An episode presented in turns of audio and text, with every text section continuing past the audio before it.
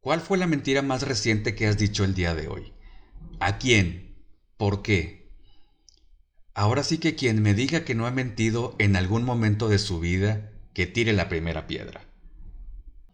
¿Le has mentido a tu pareja, a tu novio, tu esposa? ¿Has dicho mentiras en tu trabajo? ¿O simplemente en las redes sociales también ya es muy común mentir?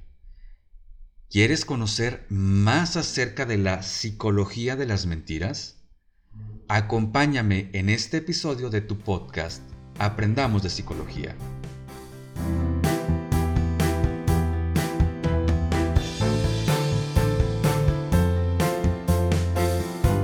Como dice la canción, mentiras, me dices puras mentiras. Te quiero, mi amor. Te juro que eres el único en mi vida. Pero claro que ese vestido se te ve muy bien, amiga. Mi amor, ni siquiera volteé a verla. Maestro, claro que estudié para el examen.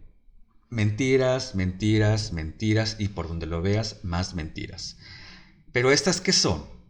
Como ya es costumbre, vámonos a ir al diccionario de psicología de nuestro amigo Galimberti y donde nos dice que la mentira no es otra cosa que un ocultamiento, una falsa reproducción de los hechos con el fin de buscar y encontrar situaciones ventajosas que nos permitan evitar situaciones difíciles, de situaciones donde no tengamos que causarnos daño o causar a los demás. Decía Alexander Pop que quien dice una mentira no se da cuenta en lo que se está metiendo, puesto que a raíz de esto tiene que inventar otras 3.000 mentiras para poder sostener esa primera que salió de tu boca. Claro que hay de mentiras a mentiras. Por un lado están las que tienen una connotación negativa, que por lo regular son las más comunes. Son aquellas para que los demás no se den cuenta de lo que hicimos, para ocultar algo que para ocultar algo que dijimos o algo que dejamos de decir, de creer, para evitar algo vergonzoso, para evitar una consecuencia, ya sea legal, económica, laboral, o tal vez para evitar enfrentarnos a un problema familiar o un, un problema de amistad. Y por el otro lado tenemos las mentiras que tienen una connotación positiva, algo favorable, que son cuando, por ejemplo, sirven para ayudar a alguien. Las famosas donaciones anónimas, por ejemplo, para hacer sentir feliz a alguien, para no dañar sus sentimientos. En las fiestas sorpresa cuando mientes para que el festejado no se dé cuenta de que le estás planeando un pachangón. Las mentiras también son comunes que aparezcan como respuesta sobre todo a acusaciones que hagan en tu contra. Cuando tu hijo o tu hija agarra el billete de 20 pesos que dejaste en la mesita, mijo, agarraste ese dinero. No, mamá, te juro que no lo agarré y mira, el chamaco comiéndose las frituritas que se compró en la escuela.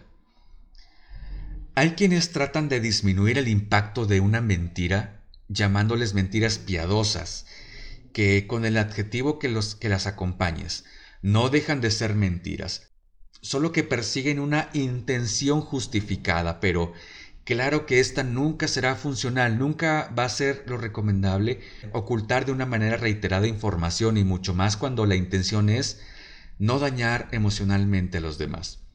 Situación que comúnmente es llamada mentira de ocultación o de omisión. ¿Te ha pasado que cuando estás en una conversación de pronto la otra persona comienza a rascarse la nariz?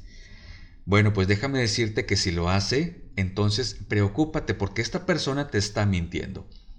Hay estudios que han concluido que por el nerviosismo que esta otra persona siente al momento de mentir, los músculos de los pelitos que tienes adentro de tus fosas nasales se activan, se erizan y eso te genera comezón y eso produce que empieces a rascarte la nariz.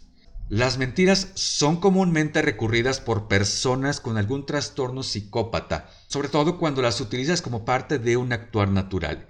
Y como es muy reiterado su uso, adoptan en su favor una facilidad para hacer que sean creíbles, para convencer a las demás personas de lo que quieres que crean sobre todo porque su vínculo emocional no posee un sentimiento de emoción, un sentimiento de culpa o inclusive de vergüenza. Pero sobre todo aún porque no sienten un remordimiento en lo más mínimo. Los niños hay que recordar que sobre todo en sus primeros años de vida adoptan una conducta de imitación. Así aprenden a caminar, aprenden a hablar y también aprenden a mentir, imitando lo que los adultos hagan. Si les dices, la manzana es azul pero sabe a naranja, para ellos la manzana va a ser azul y va a tener un sabor a naranja. Mientras que, en contraparte, para las personas mayores, constantemente y sobre todo cuando se encuentren en un entorno social, es mucho más común que aparezcan las mentiras, sobre todo para alardear, para presumir lo que no son, para exagerar una conducta, pero cuando se convierte en un comportamiento que se presenta muy seguido, que la mentira vuelve parte de su esencia, que su forma de ser se desarrolla alrededor de todo eso que dice, de todo aquello que inventa, pero sobre todo que se las crea, entonces ya aparece una mitomanía o una mentira patológica, que no es otra cosa que se parece a una adicción. Tiende a presentarse en estas personas una ansiedad como causa propicia a mentir en forma de pensamiento recurrente. No pueden resistirse a decir mentiras cuando se les presenta la ocasión precisa. Así como las adicciones cuando mienten, sienten una relajación en su cuerpo, una sensación de triunfo porque les están creyendo eso que les están platicando. Cuando un mitómano o una mitómana recurre a las mentiras, suele ser solo porque puede mentir, no hay necesidad de que exista una razón en particular para hacerlo. Sienten que es algo normal y ah, cómo sufren para decir la verdad. Y como consecuencia terminan aislándose en sus verdades mentiras, en su realidad ficticia. Suelen ser personas por lo regular con una muy baja autoestima, lo que las hace crear un modelo de sí mismo que según ellos se encargan con lo que los haga parecer interesantes, de cierto estatus social, con determinadas cualidades, con determinadas virtudes, justamente para evadir las dificultades sociales que se les presenta.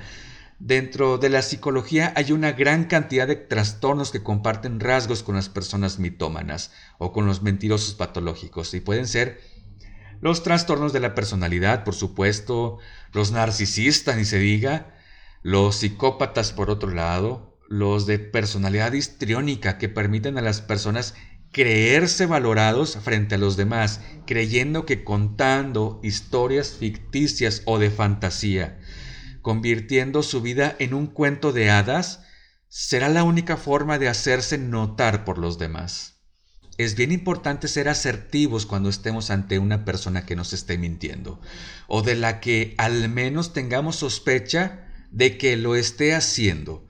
Comunicar de forma adecuada que ya sabemos que nos están diciendo mentiras, ya sabemos que nos están ocultando la verdad, de que ya los cachamos en la movida.